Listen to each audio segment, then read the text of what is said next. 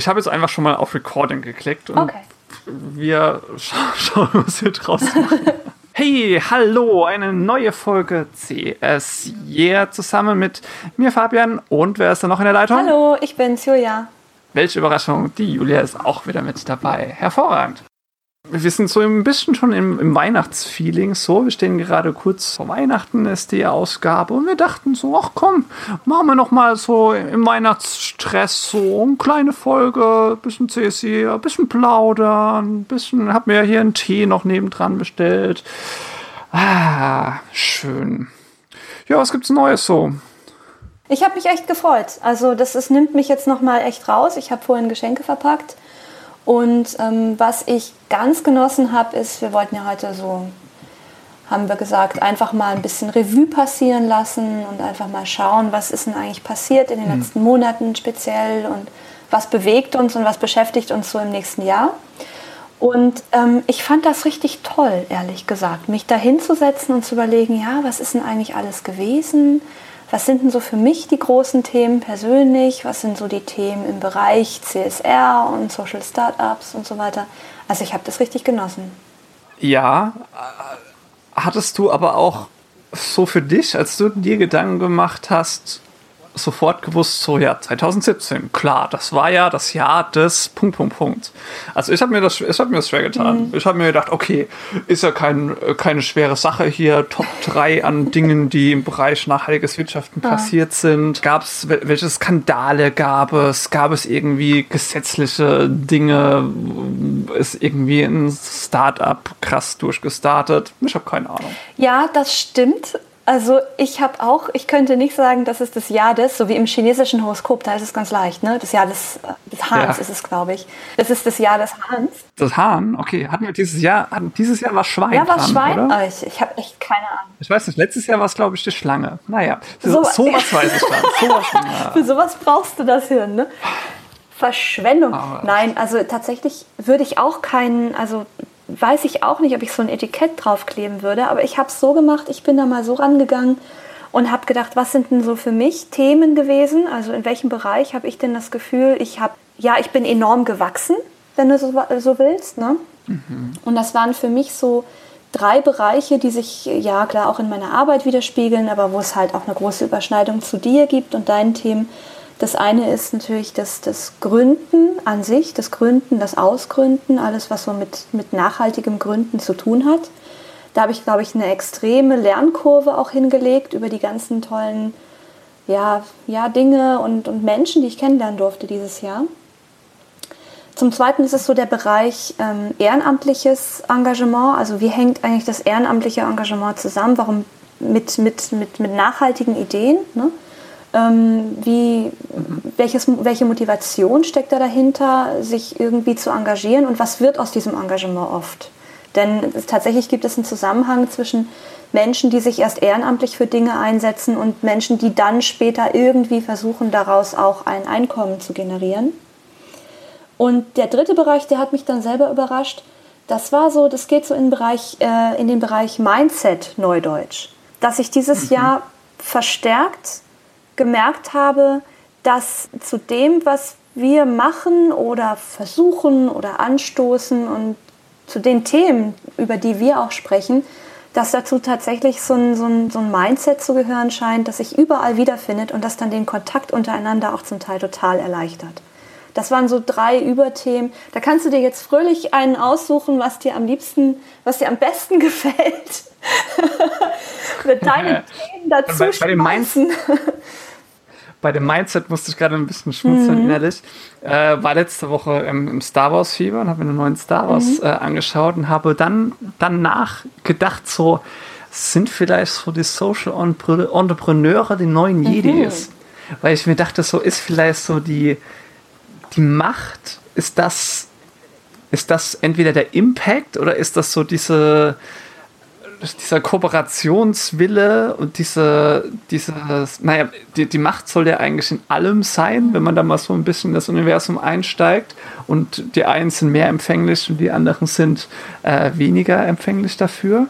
Und äh, aber man, man kann die eben auch so trainieren. Deswegen dachte ich so, hm, könnte das ja vielleicht auch so ein bisschen Bezug dazu haben. Aber dann habe ich mir gedacht, okay, gut, wer ist denn da jetzt, wer, ist, wer sind da jetzt die Bösen? Was, was ist das Laserschwert des äh, Social mhm. Entrepreneurs? Ist es die die Gemeinnützigkeit, I don't know. Keine Ahnung. Auf jeden Fall hat das mich später so ein bisschen daran erinnert. Ich mag die Analogie total gerne. Ich ähm, habe den neuen Star Wars übrigens noch nicht gesehen. Du darfst mich also nicht spoilern. Nö. Aber ich mag die Analogie total gerne. Und tatsächlich ist es aber so, dass mich an den Jedi immer schon gestört hat, dass die Hierarchie extrem ist. Und dass wir ja, mhm. gerade in so, im so Bereich Social Entrepreneurship untereinander eigentlich recht hierarchielos fungieren. Und eigentlich auch, das, das, die meisten von uns lehnen Hierarchie im, im Grunde genommen ab. Ne? Wir, viele verstehen sich als Graswurzel oder als, also als Teil von der Graswurzelbewegung. Viele Initiativen sind basisdemokratisch. Viele Social Startups insgesamt sind nahezu basisdemokratisch. Und das war immer so an den, an den Jedi, fand ich das immer schon störend, dass die dass sie wirklich recht, recht klassisch hierarchisch sind. Also wenn der Rat was bestimmt, dann wird da aber auch nichts zugesagt und dann muss das auch so gemacht werden und so weiter.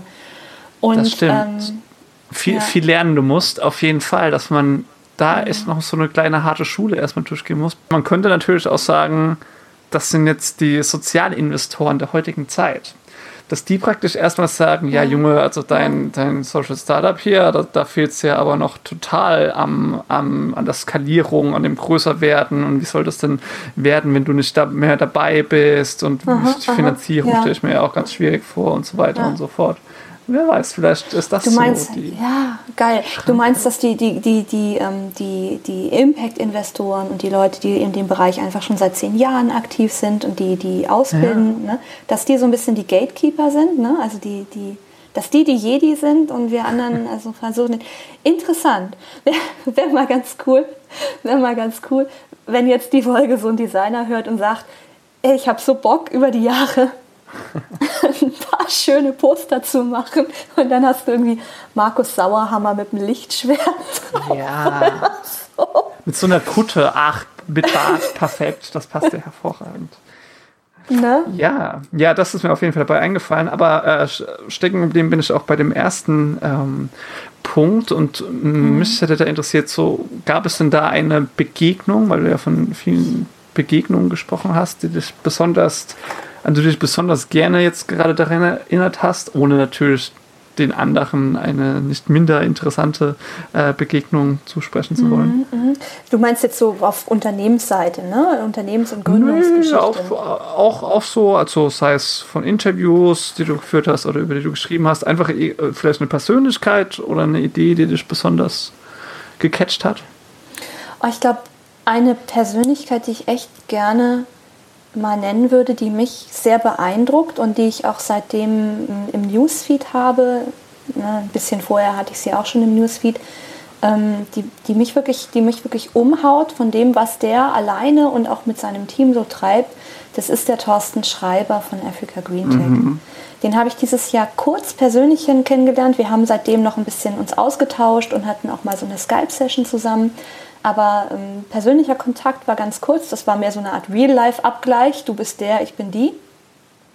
Und ich habe, glaube ich, vielleicht auch so ein bisschen gefangirlt. Ich, ich, bin nicht ganz sicher, wie souverän ich da aufgetreten bin an dem Tag. Erzähl mal für, erzähl mal für die Nichtwissenden, was er so macht. Genau. Also Thorsten Schreiber ist unter anderem der Gründer von Africa Green Tech. Und das ist auch das Social Startup, mit dem er gerade am meisten zu tun hat.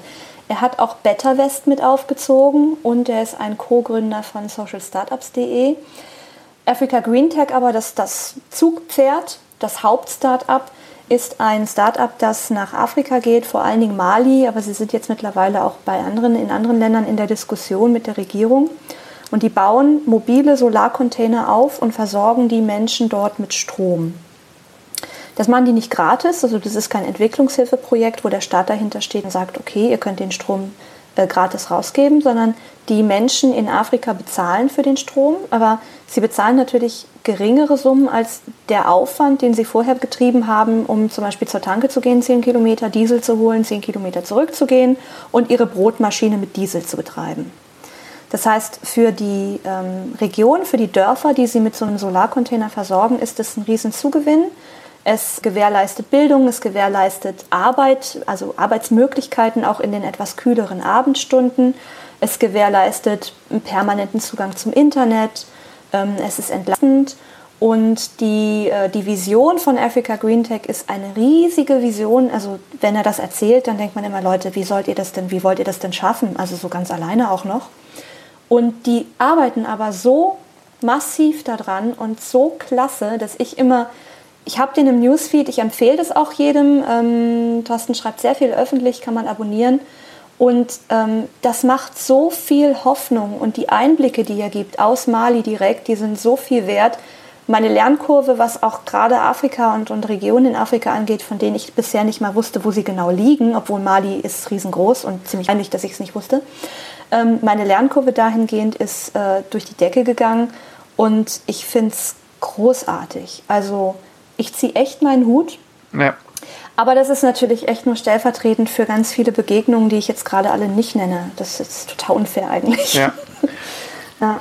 Das stimmt. Aber nochmal äh, auf ihn zurückzukommen, ich finde es auch großartig, dass er da die Leute so ein bisschen mhm. mitnimmt mhm. und ähm, ja, man gefühlt so ein bisschen echt mhm. dabei ist und so denkt, äh, wenn er dann so sagt, so, oh ja, jetzt trifft er sich mit irgendwelchen äh, Ministerpräsidenten dort oder aus den höheren Verwaltungssachen und äh, hm, wie kommt sein Rauschebart da an? Ja, also äh, ich finde das großartig. Ich glaube, jetzt ist auch gerade das ZDF ein bisschen mhm. aufmerksam gewesen, hat er zumindest auf äh, Facebook gepostet. Da kommt, glaube ich, auch äh, ein, ein Beitrag dabei raus. Ja, ist einer von, von TBD, von ja, ähm, genau. Dem, sagen wir mal, New York Magazin, einer der Top 10 Social Innovators 2017 äh, eingestuft worden. Also ja, das ist auf jeden Fall eine gute Sache und vor allem halt auch krass, dass er nicht so was Nationales hat. So, wir, wir machen mal hier mit irgendwelchen Senioren etwas, dass sie sich nicht so äh, alleine fühlen oder äh, keine Ahnung, versuchen hier äh, Lebensmittel nicht zu verschwenden, sondern das, das, das ist halt genau, echt genau. groß, ne? Und genau. großen Impact. Es ist, so, es ist so ein bisschen, und das hat er auch mal gesagt, ich glaube, das war doch auf der Sensibility, da sagte er so was Sinngemäßes wie, äh, ja, alle hätten irgendwie sich gefragt, ob er denn bescheuert sei und die Welt ganz alleine retten wolle. Und seine Antwort darauf wäre gewesen, naja, okay, klar, wenn es kein anderer macht, so in der Richtung. Und ähm, deswegen ist diese Vision so groß geworden, deswegen ist das Unternehmen, glaube ich, auch so erfolgreich, weil wir wissen das ja eigentlich, das ist so ein Gemeinplatz, ja, wenn du große Träume hast, dann bist du auch am Ende nah dran zumindest, ne? Aber ähm, uns, uns prägt natürlich die Realität und auch das eigene Scheitern vielleicht an Projekten und Ideen und auch vielleicht sogar das Unverständnis von ganz vielen Leuten um uns herum, denen wir nicht erklären können, was wir machen oder die, die, die sagen, ja, wie, wie willst du jemals damit Geld verdienen und so weiter, die sich dann reell Sorgen machen.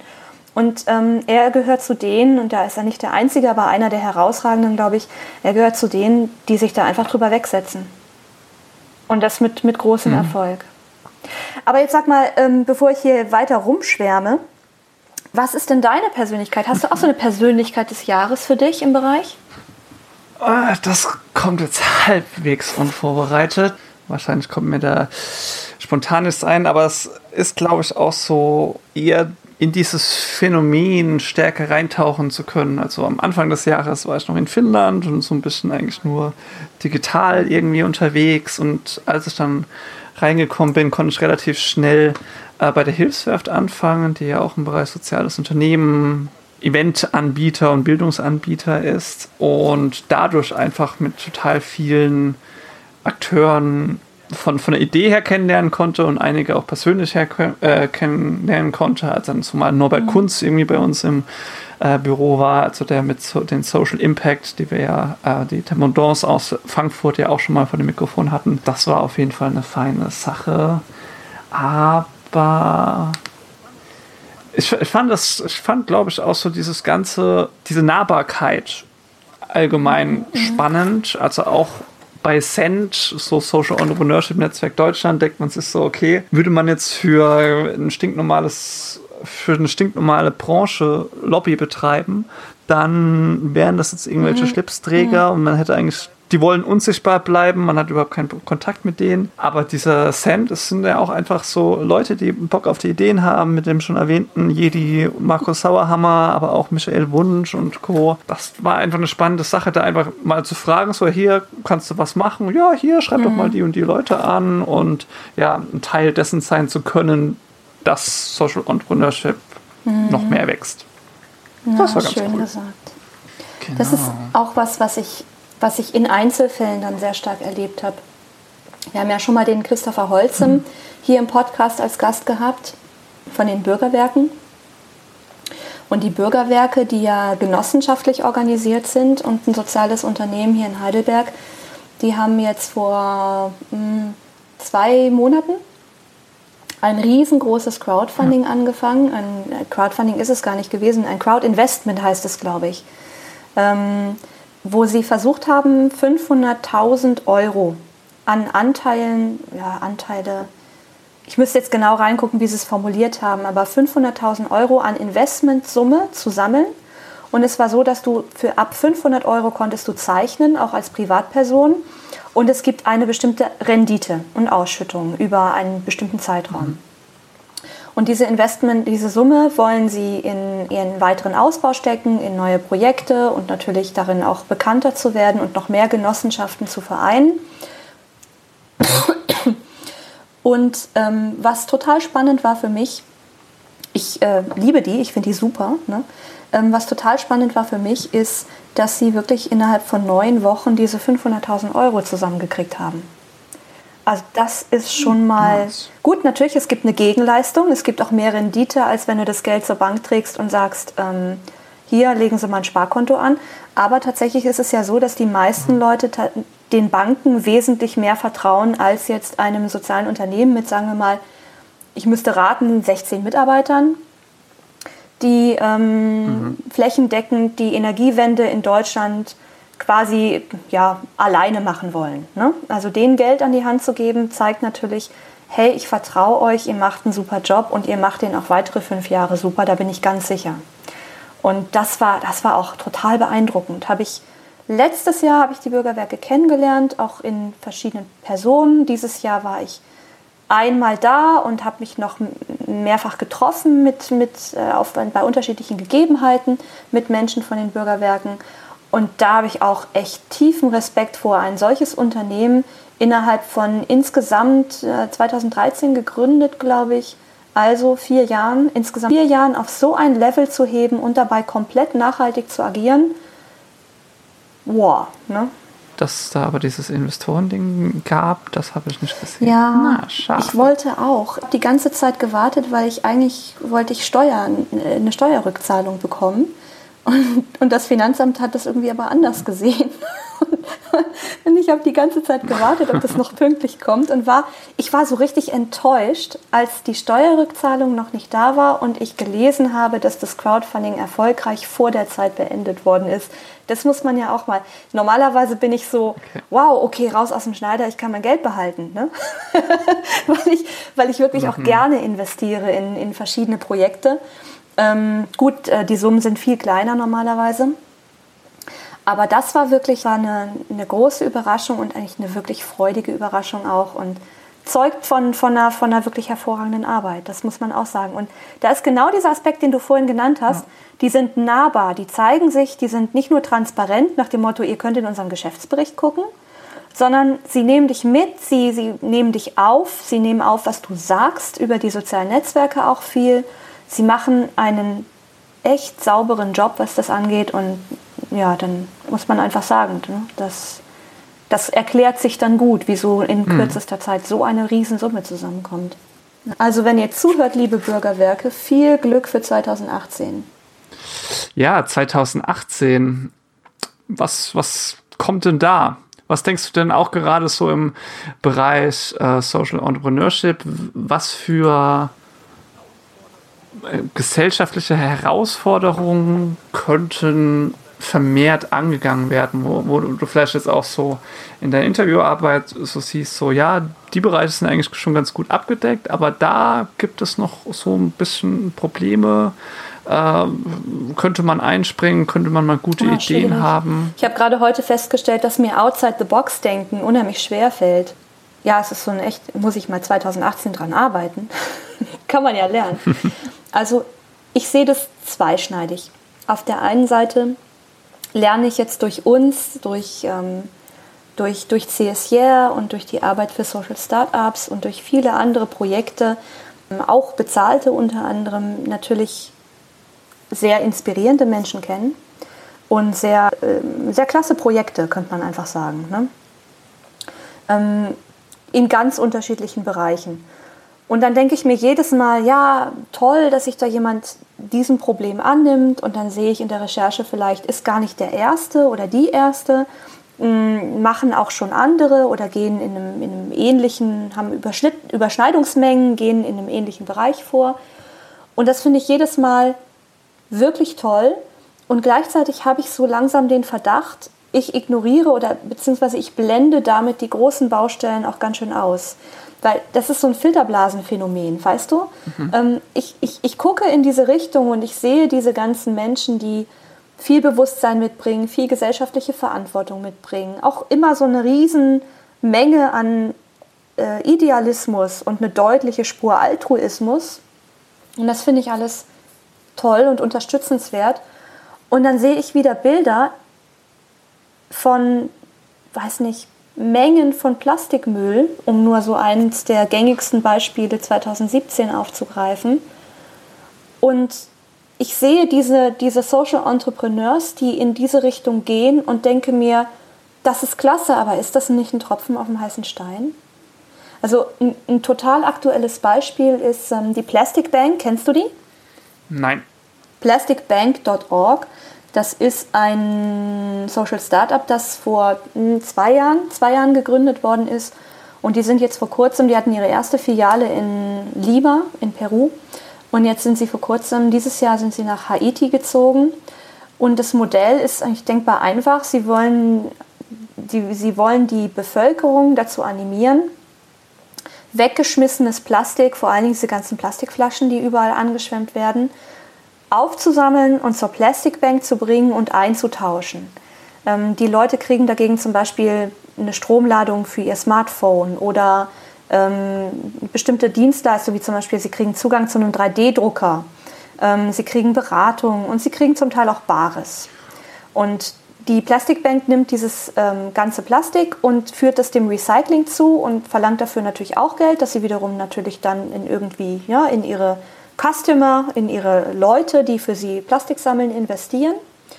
Und das ganze Konzept ist, wenn du da drauf guckst, das, das, das ist grandios. Ne? Also da, da nehmen sich Leute vor, vielleicht ähnlich wie der Thorsten mit seiner Version für Africa Green Tech, da nehmen sich Leute vor, das Problem dieses angeschwemmten Plastik quasi im Alleingang zu lösen und haben sich gedacht, naja, wir, wir, miss, wir machen einfach etwas, das den Wert des Plastiks wieder stärker in, in, in das Bewusstsein rückt. Ne? Ja. Und gleichzeitig, und gleichzeitig siehst du dann die Bilder, also die, die, die schaffen da Mengen von Plastik an. Also das ist wirklich, die, die, die kommen mit Wagenladungen, Plastikflaschen, die sie auf dem Strand aufgelesen haben. Und dann siehst du die Straßenbilder und denkst dir, davon müsste es ungefähr 100.000 geben von euren drei Plastic Banks, um diesem Problem jemals Herr werden zu können. Ne? Hm. Und das ist so, ich weiß nicht, ich habe mich da jetzt gerade verquatscht, aber zum Teil denke ich, ich, ich gucke irgendwo drauf und denke großartig und dann sehe ich die gesellschaftliche Herausforderung, der wir begegnen und denke Tropfen auf dem heißen Stein. Und dann bin ich immer so zwischen, zwischen euphorisch und frustriert. Ja, ich finde das äh, Modell aber ziemlich interessant. Würde mhm. mich interessieren, ob, ob sich das dann tatsächlich deckt, weil ich irgendwie vermute, dass die Bank dann selbst, also warum, warum sollte sie Geld dafür bekommen, dass sie Abfall an andere wiedergibt zum Verbrennen oder was auch immer. Ich meine, das, das kostet ja eigentlich eher. Nee, die werden recycelt. Und zwar ist es so, ähm, die werden zum Teil, ich weiß nicht zu wie viele, zu welchem Prozentsatz, aber die werden zum Teil umgearbeitet zu einem äh, Plastikfaden, Fiam, Fiament. Ah, okay. Ich, ich gucke nach, wie das Ding heißt ja, und wir okay. schreiben es in die Show Notes. Und diese Plastikfäden sind Material für 3D-Drucker. Und das geben zum Teil eben an ihre ähm, Leute, an ihre Sammler weiter. Die können sich im Prinzip eine Smartphone-Hülle mit einem 3D-Drucker drucken, wenn sie das wollen, oder eben auch Gebrauchsgegenstände, Wasserfilter und so ein Kram. Ähm, die verkaufen diese Plastikfäden aber auch an Unternehmen. Ja. Und es gibt verschiedene Unternehmen, die mittlerweile mit ihnen zusammenarbeiten. Also als eine große Marke ist da zum Beispiel Lush zu nennen. Mhm. Die Kosmetikfirma, die macht ihre Plastikdeckel dann aus diesem Material. Und auf der deutschen Seite ist dieses Jahr Henkel mit eingestiegen. Mhm. Also es, da, da passiert unheimlich viel, auch gerade wenn wir in Corporate Social Responsibility ähm, für große Unternehmen denken. Es gibt immer wieder große, wirklich, wirklich große Namen, die einsteigen in so Ideen, von denen, ja, vielleicht vor jemand, jemand hat vor zwei, zwei Jahren bestimmt noch gedacht, was für eine idiotische Idee, ja, das könnt ihr doch nicht machen. Mhm. Also ihr verschwendet eure Zeit, was soll das? Und jetzt nach zwei Jahren kommen die ersten Großinvestoren, Investoren sind sie nicht, es sind Kooperationspartner eigentlich, großen Kooperationspartner und heben das Ganze auf die nächste Stufe. Und natürlich sind die auch spendenorientiert und spendengetrieben, ne? das ist klar. Die, die, die Leute, ähm, die sammeln natürlich auch jede Menge Geld aus der Bevölkerung, einfach von Menschen, die dieses Projekt gut finden. Und okay. gleichzeitig, also ich glaube, das, das hat eine große Chance. Aber ja, es ist eben dieses, ich, ich sage mal, ich nenne es mal allgemeine Weltschmerzen. Vielleicht kannst du damit was anfangen. ich habe das manchmal, ja, es ist so, weißt du, ähm, als wir wenn wir über bestimmte Themen so, reden. Ja, ja das, das ist so ein Och nö. Och nö jetzt auch noch. Och nö, Leute, muss das sein? Och nö, es gibt doch so viele Ideen. Warum, warum macht ihr das immer noch so scheiße? Das ist so das Och nö. Ja, kann ich absolut nachvollziehen.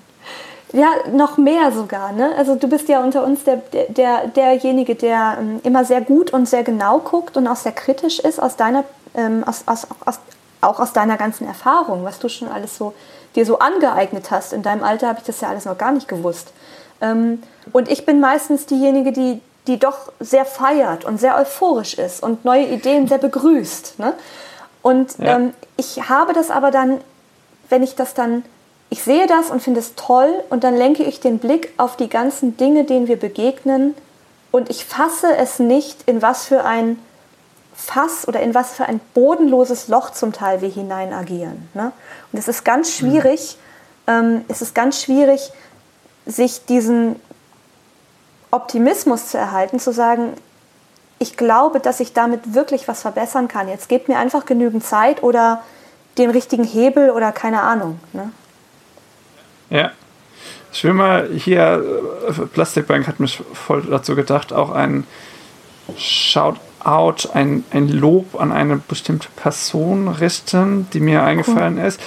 Jenny White, Jenny White, Jenny White, no, she's not American, she's German, Jenny White, äh, aus Berlin, die macht Filmgrün, macht also Filmproduktion beispielsweise für äh, so Crowdfunding-Projekte und Co. Hat aber jetzt auch angefangen, so ein kleines Nachhaltigkeits-ABC zu machen, mhm. wo sie praktisch für jeden Buchstaben sich so ein Thema aussucht. C wie Cradle to Cradle, was weiß ich, ob M Müll war oder was auch immer. Auf jeden Fall finde ich das schon mal eine schöne Sache, weil sie das auch so ein bisschen auf soziale Medien und YouTube verbreitet, wo man so Inhalte immer gut gebrauchen kann und äh, schön teilbar macht. Aber auf der anderen Seite hat sie auch so eine so ein kleines Projekt, vielleicht eine kleine Bewegung angefangen in Berlin, wo sie äh, regelmäßig mit anderen Leuten einfach so die die Uferzonen oder Wege frei von Müll wegmacht und da jetzt mhm. auch einen äh, lokale Nachrichtenbeitrag bekommen hat, den sie geteilt hat, was auch äh, super fand, dass das wiederum dann ein bisschen in die Breite getragen mhm. wird.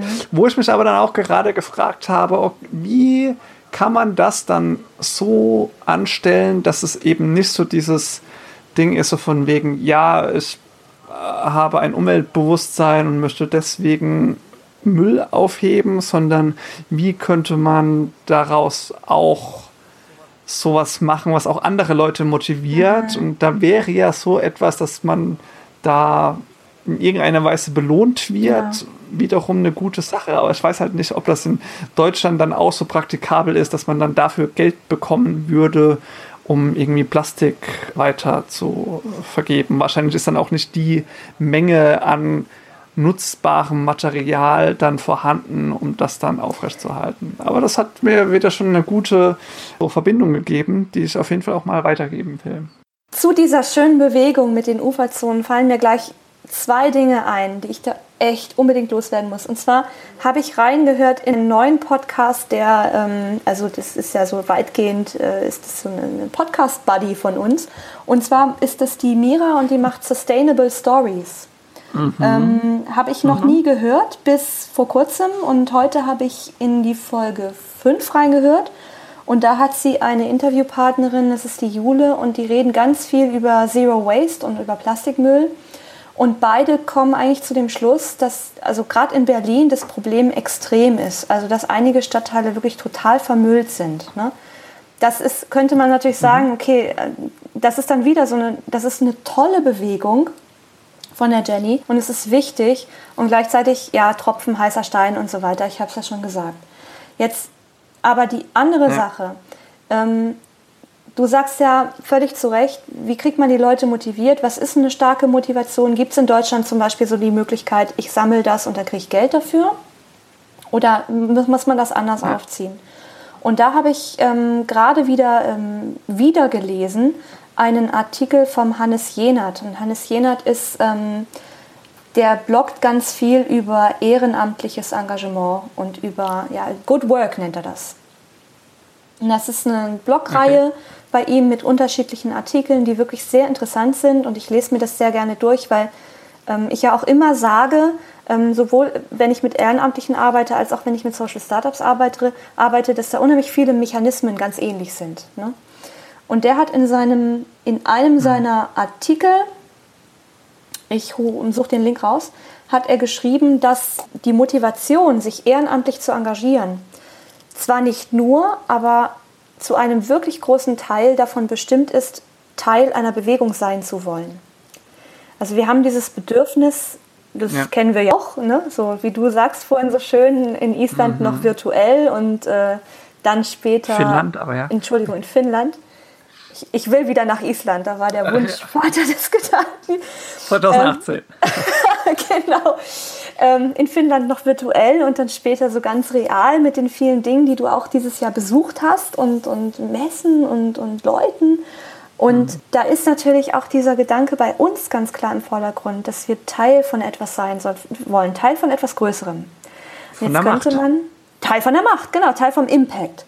Ja. Und jetzt könnte man natürlich sagen, ähm, wenn die Jenny überlegt, diese Bewegung, wenn, wenn das gut läuft und sie findet gute Mitstreiterinnen und Mitstreiter, was könnte denn diese Community leisten? Ne? Also was, mhm. was wäre denn der, der Benefit, schon wieder Neudeutsch, für die Leute, die sich in dieser... Schön, einfach. wie du mich immer übersetzt. ähm, ähm, wie, was könnte man den Leuten anbieten in der Community?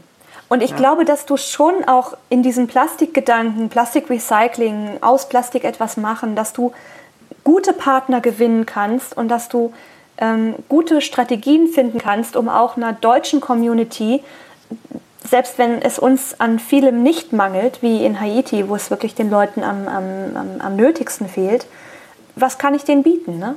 Und mhm. ich glaube, das geht schon. Ich glaube nur, du musst das finden und es ist gar nicht immer Geld. Es ist nämlich ganz, ganz oft steht das Geld überhaupt nicht im Vordergrund, sondern es ist wirklich dieser Gedanke, ich habe Teil an etwas, ich, ich engagiere mich für etwas, ich zahle in etwas ein und ich sehe auch, dass von außen Anerkennung kommt, Wertschätzung, dass ich profitiere von dieser Community, dass ich Wissen erwerbe oder dass ich Kontakte knüpfe und auf ganz vielen dieser Dinge klebt kein Preisschild und das ist was ganz Besonderes, was tatsächlich auch diese Community von Social Entrepreneuren ausmacht. Ja, dann ist halt die Frage des Wies, ne? Weil das genau. ist ja auch sowas, was beispielsweise, keine Ahnung, was wie BUND oder NABU oder irgendwelche Naturschutzgruppen oder so, die sagen ja auch so, hier, wir mähen mal so eine Obstwiese, machen eine schöne Aktion raus, aber haben halt dann trotzdem irgendwie ihre Mit Mitgliedernot, mhm. zumindest nehme ich das so wahr, oder sagen wir mal, der, der Coolness-Faktor fehlt so ein bisschen. Ähm, mhm, ja, mhm, dann mhm. ist halt wieder die Frage des Wies, wie man das aufbaut. Fehlender Coolness-Faktor finde ich sehr schön, ja. Mhm. Ähm, ja, aber das habe ich mich auch gefragt, also wie, wie man so etwas, weil mich nervt das auch so, dieses, das heißt ja, Achtung, Neudeutsch, Littering, also das acht, achtlose Wegwerfen von Müll in städtischer Landschaft auf Gehwegen und was auch immer. Und das ist einfach sowas, wo ich mir denke, Leute, wenn ihr es nicht mal schafft, die 100 Meter noch zu warten, wo da ein Mülleimer ist, man hat da ja eine gute Infrastruktur und das einfach das Bedürfnis habt, den idiotischen Gedanken, da einfach mal ein bisschen was auf die Straße werfen zu müssen oder auf den Gehweg. Wie sollen wir das verdammt nochmal dann mit Klimawandel ganz oder weiteres genau, schaffen, genau. wenn wir mit sowas Offensichtlichem, wo man das Problem offensichtlich sieht, da auch nicht zurande kommen. Ganz genau. Ärgerlich. Wo du eigentlich denkst, Mensch, also dein, Wegwerf, dein Wegwerfbecher, wenn es denn ein Wegwerfbecher sein muss, dein Wegwerfbecher einfach mhm. in den nächsten Mülleimer zu tragen, kann nicht so schwierig sein wie die Energiewende. Das ist wieder ein typischer Och-Nö-Moment. Genau. Weltschmerz. Ich würde mir was für 2018 wünschen, nämlich um genau das äh, so ein bisschen sichtbarer zu machen, von wegen, was sind denn jetzt Probleme, die da sind? Ich meine, da gibt es ja auch sowas wie die globalen Nachhaltigkeitsziele, SDGs und Co. Und was für Lösungen existieren. Und vielleicht gibt es diese Idee schon, dann berichtige mich gerne. Ich möchte gerne ein Problemregister oder ein Problemlösungsregister mm. haben. Ich hätte gerne in den, es kommt in den Nachrichten, habe diese Woche ähm, mal ein bisschen da aufmerksam da, das beobachtet hier, dass die Tafeln immer mehr Rentner mit Essen versorgen, mhm. dass jeder Vierte mittlerweile da Rentner ist, also um die 350.000 Menschen, dass die Obdachlosigkeit in Deutschland wächst, dass äh, einfach bezahlbarer Wohnraum mhm. fehlt mhm. und jetzt die 140.000 von Wohnungsnot betroffene Menschen es in Deutschland gibt. Und dass man dann eben so diese Probleme hat und die dann irgendwo eintragen kann und dann so sagt, okay, und diese Lösungsansätze, vielleicht auch die innovativen Lösungsansätze, aber von mir aus auch die konventionellen Lösungsansätze gibt es. Gibt es bundesweit, gibt es in der Region, in der du dich gerade befindest und da mal eine schöne Übersicht zu haben. Das würde ich mir gerne wünschen. Das ist ja. Lieber Weihnachten. das ist ja ein genialer Wunsch. Also das ist, ich denke ja auch immer irgendwie, uns fehlt noch, und wir haben tolle Plattformen, das vorweggeschickt, mhm. wir haben tolle Plattformen, aber ich denke auch immer noch, uns fehlt irgendetwas Übergeordnetes, was wirklich so viel Reichweite äh, erlangt, dass die Menschen sich dahin wenden und gucken, ähm, wer arbeitet denn an, an so einem Problem? Ne? Also mit wem kann ich mich denn vernetzen? Welche Ideen sind denn schon da? Tatsächlich wäre das auch total interessant für Menschen, die sich mit einer bestimmten sozialen Idee selbstständig machen wollen und tatsächlich überlegen, ähm, gehen sie den Schritt in die Neugründung, weil wir haben ja auch schon mal drüber geredet. Es gibt natürlich Gründe, warum Social Startups oft in einer ganz kleinen Besetzung anfangen und tatsächlich auch recht häufig in dieser kleinen Besetzung bleiben oder in einer kleinen Besetzung bleiben, also nicht großes mhm. personelles Wachstum ähm, hinkriegen können. Aber ich frage mich oft, ob es nicht noch besser geht, also ob es nicht möglich wäre, aus bestimmten Social Startups Verbände zu machen, ob es möglich wäre, Kooperationen zu schließen, ob es möglich wäre, sich anzuschließen und zu sagen, hey, ihr habt eine tolle Idee und ich möchte das nutzen und könnt ihr euch vorstellen, ein Franchise-Modell aufzubauen und so weiter mm, und so fort. Ja. Weil wir, wir sind immer noch so inselig. Es wird, es wird mehr, genau. ja, aber wir haben immer noch diese ganzen Inseln, ob das Crowdfunding-Plattformen sind, ob das Netzwerke sind, ob das Communities sind, ob das Social Startups sind. Wir reden immer von diesem etwas vereinzelten, alle machen so ihr Ding und wir finden uns alle gegenseitig auch gut dafür, das ist keine Frage. Und ja, wir teilen auch bestimmte Werte, ähm, ganz sicherlich. Das ist ja das, was ich sage, wo es so einfach ist, wo es so einfach ist, miteinander zu sprechen, ne? wo es so schön ist, auf die gleichen Werte zu treffen. Aber wir haben genau dieses Problem. Wir haben kaum zentrale Anlaufstellen. Wir können uns wenig zusammenschließen in den eigentlichen Ideen, auch natürlich, weil viele von uns dann kämpfen müssen um Finanzierung und um alles. Aber dann hättest du, da hättest du praktisch das Problem hier, Isolierung im Alter, Einsamkeit, du siehst hier in deinem, in deinem, sagen wir mal, in Bremen gibt es so keine innovative Lösung, die das irgendwie so angeht. Wird aber dann vorgeschlagen, ach, hier in Heidelberg, in Baden-Württemberg, da gibt es beispielsweise Carpe Diem, die machen das, das schon äh, ganz gut und haben da was ausgearbeitet hey, kann man den nicht irgendwie anschreiben? Oder sieht man dann dort, ob die beispielsweise offen sind für sowas Social, Social mhm, Franchise-artiges. Genau. Ja, und man kann dann die Plattform selbst wiederum, es gefällt mir umso besser, umso länger ich darüber spreche, kann natürlich das selbst dann als ein Sozialunternehmen aufbauen, indem man praktisch eine Art Problemlösungsagentur ist, wo dann Kommunen oder Unternehmen sich daran hinwenden können und sagen, hier, äh, ich habe das und das Problem, macht mir mal vielleicht auch Vorschläge, die über eure Plattform hinausgehen, recherchiert da mal und so weiter und so fort. Genau, I ja, like finde ich auch. Also hier, Programmierer da draußen, macht doch mal einen Aufruf, Fabian. Ja, äh, Genau, und wartet dann auch, also ihr könnt schon gerne schon mal ein bisschen vorprogrammieren und wartet dann auf mich, wenn ich dann so Mitte nächsten Jahres mit meiner Masterarbeit fertig bin und dann stoße ich mal dazu und gebe dann noch mal ein bisschen Input. Aber ja, kommt hier, mein Twitter-Handle, @fufil, auch gerne bei Karma Job kontaktieren. Wir geben das dann an entsprechende Stellen weiter. Ist doch eine schöne Idee. Also nicht nur eine schöne Idee, ist etwas, das wir wirklich brauchen können als Instrument. Weil ich glaube tatsächlich, dass es, eine, wir haben vorhin von Herausforderungen gesprochen oder du hast nach Herausforderungen äh, gefragt. Ähm, ich finde eine Herausforderung in Deutschland, und das ist international natürlich nochmal was ganz anderes, sind die Instrumente. Also das fängt an hm. bei einer, habe ich gerade einen Artikel gelesen, lohnt sich Nachhaltigkeit für große Unternehmen.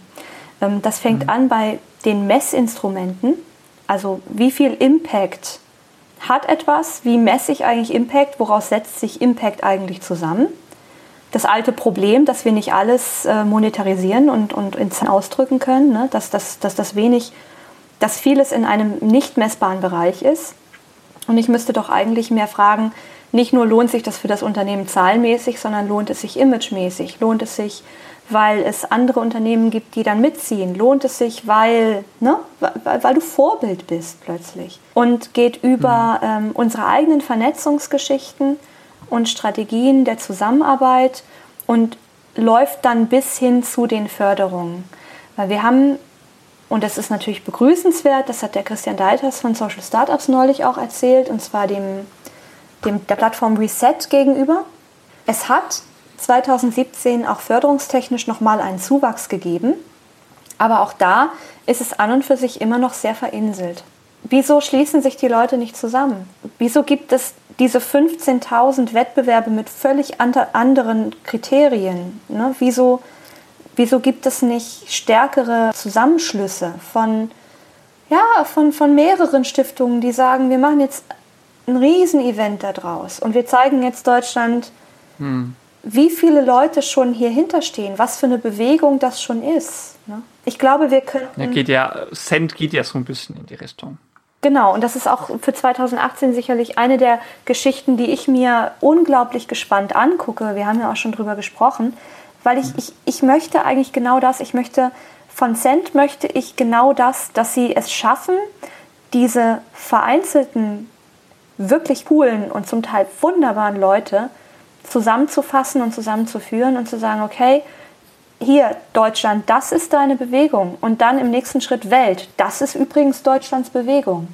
Das ist unser Ansatz. Ja. Ne?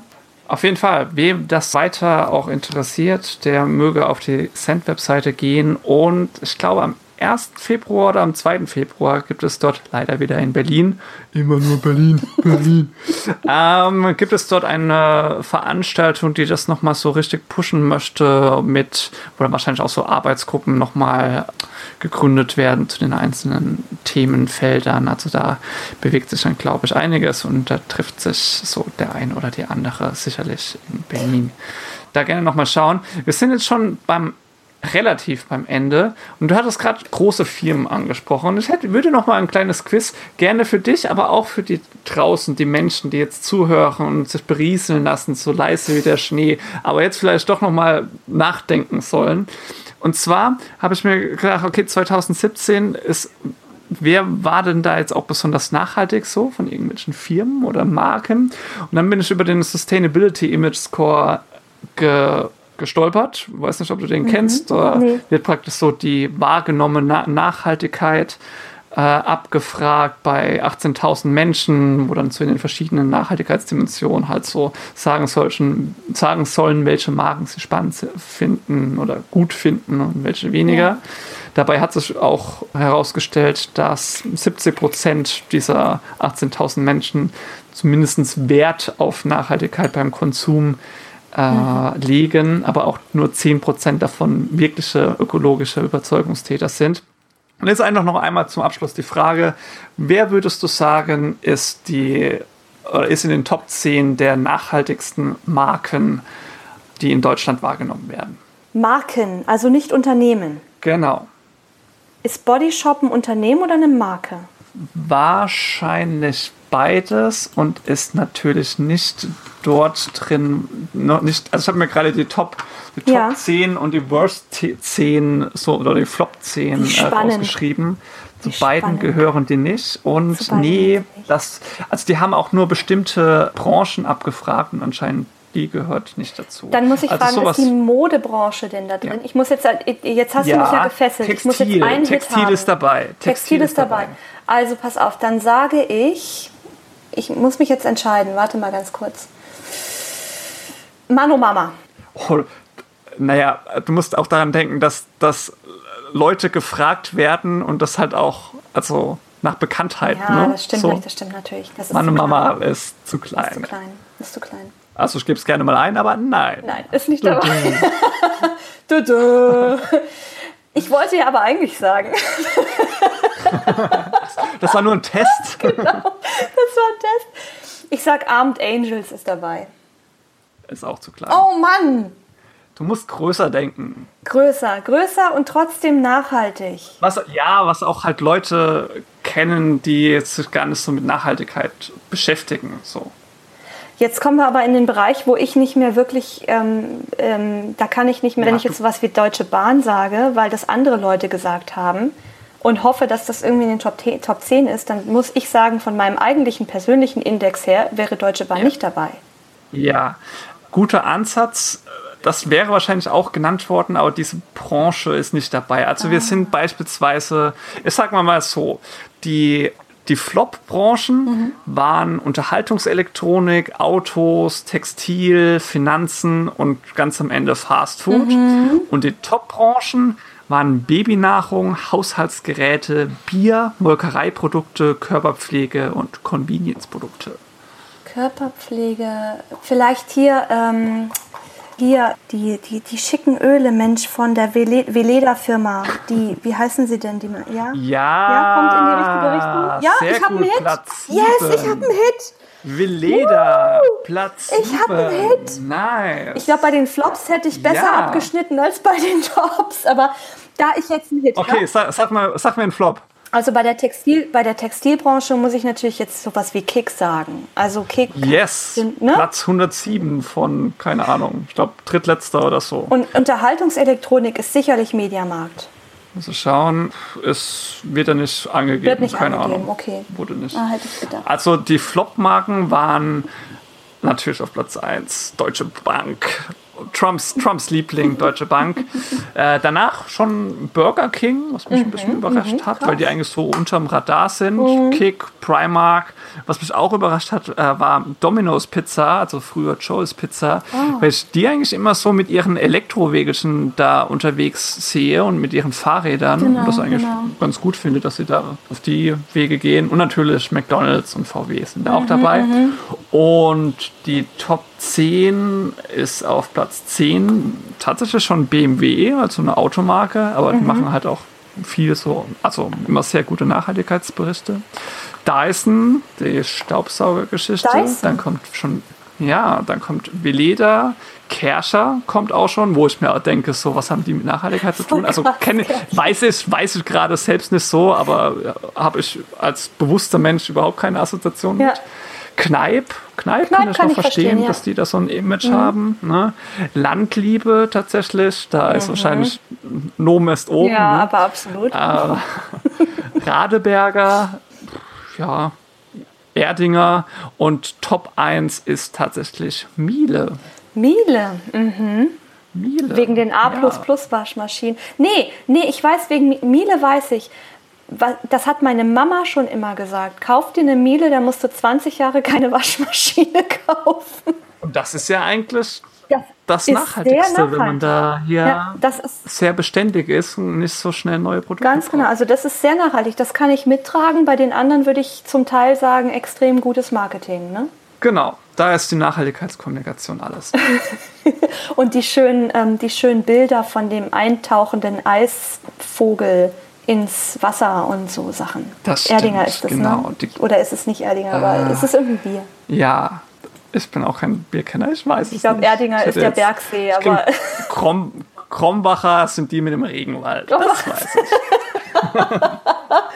es ist immer so schön. Bier hat wirklich, also sehr schön. Es gibt aber tatsächlich. Aber natürlich gibt es auch Bio-Bier wie Lamsbräu und Störtebecker und Premium-Bier. Also es gibt auch sehr schöne kleine Alternativen, möchte ich hier nochmal betonen. Ja, das stimmt, aber noch, noch tatsächlich viel geiler und tatsächlich nachhaltig ist das Bier, das in Belgien ähm, an, in einer bestimmten Stadt gebraut wird. Auch das suche ich raus. Und zwar, ähm, das ist ein Probebier gewesen. Das haben die aus Urin von einem Festival gebraut. Mm. Lecker. Lecker Pissbier. Okay. Ähm, das Ganze lief so, dass die, das wussten die auch alle. Pisswarm verkauft. das wussten die natürlich auch alle, die Festivalteilnehmenden. Die hatten da ihre Pissoirs aufgestellt und dann haben die das gesammelt und dann haben die das rein gefiltert, dass also am Ende wirklich reines Wasser als äh, Produkt dabei rauskam und noch so ein paar kleinere Abfallprodukte, die dann zu Dünger geworden sind. Also da haben sie Düngertabletten mhm. draus gemacht. Total coole Idee, haben ein paar belgische Forscher umgesetzt das ganze Projekt und dann haben die dieses Wasser, das gereinigte Wasser, an eine Hausbrauerei in äh, Belgien gegeben und die haben das allererste Urinbier auf den Markt gebracht. Kam total gut an. Nice.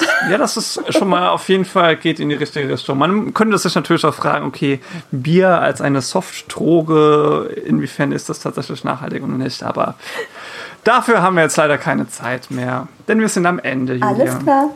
Abschließende Worte. Abschließende Worte. Lass mich überlegen. Ich fange schon mal an und wünsche ein schönes, äh, einen schönen guten Rutsch 2017 auf 2018. Genau. Den Ball wollte ich sagen gerade, spiele ich zurück. Oh, jetzt bist du weg. Gut, Julia ist weg, dann mach ich doch das Ende mal kurz selbst. Ich wünsche einen guten Jahresübergang, auch äh, Julia und ihrer Familie alles Gute. Habt es gut und selig und macht euch nicht so viel Stress. Wir hören uns im nächsten Jahr.